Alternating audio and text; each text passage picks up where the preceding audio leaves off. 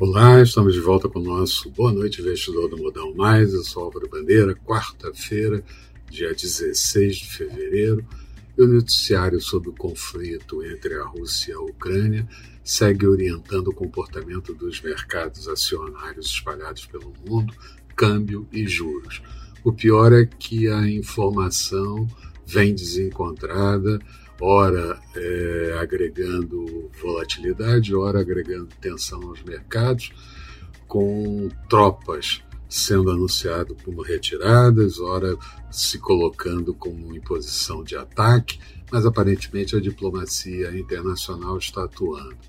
Os Estados Unidos criticaram a proposta russa de reconhecer a independência de algumas regiões da Ucrânia e a China diz que os Estados Unidos aumentaram a, a ameaça de guerra e são responsáveis pelo clima tenso.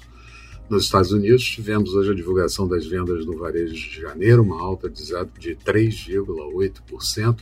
A projeção era que subisse 2,1% e a produção industrial expandindo 1,4% de previsto em meio ponto percentual. Esses números colocam novamente a possibilidade de uma alta de juros nos Estados Unidos de meio ponto percentual e certamente isso vai mexer com o Fed na reunião de março. A ata que foi divulgada hoje da última reunião do Fed veio dentro do previsto, mais suave até do que o previsto, mostrando atividade fortalecida, ganhos sólidos no emprego, mas reforçando como apropriado reduzir o tamanho do balanço de carregamento de ativos em seguida ao aumento da taxa de juros e de forma mais rápida do que aconteceu em 2015. Porém, não há prazo e nem ritmo é, para que isso aconteça e a flexibilidade parece ser um ponto importante para o Fed. Lá, segundo eles, a inflação está disseminada e o risco e as incertezas ainda são elevados. Bolsonaro, por sua vez, encontrou Putin na Rússia e relatou com uma, um encontro cordial e destacou o comércio bilateral. Aliás, ambos destacaram isso.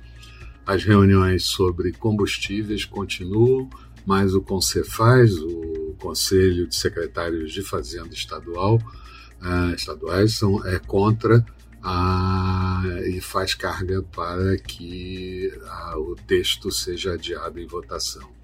A Moody's projeta que o pagamento de juros da dívida consumirá 7% do PIB no ano de 2022, mas nesse momento não existe expectativa de rebaixamento do grau de do grau de da, do Brasil.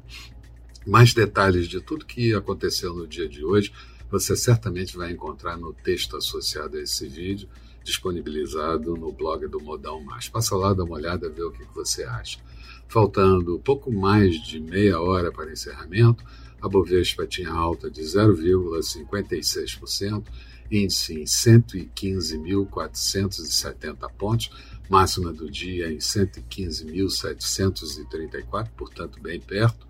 Dow Jones com queda de 0,12 é, encolhendo a queda depois da divulgação da ata, Nasdaq praticamente estável, alta de 0,01%.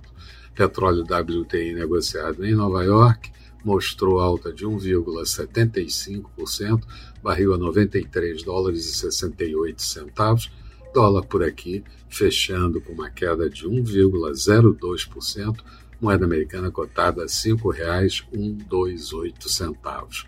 Na agenda de amanhã, Vamos ter a segunda prévia do IGPM do mês de fevereiro.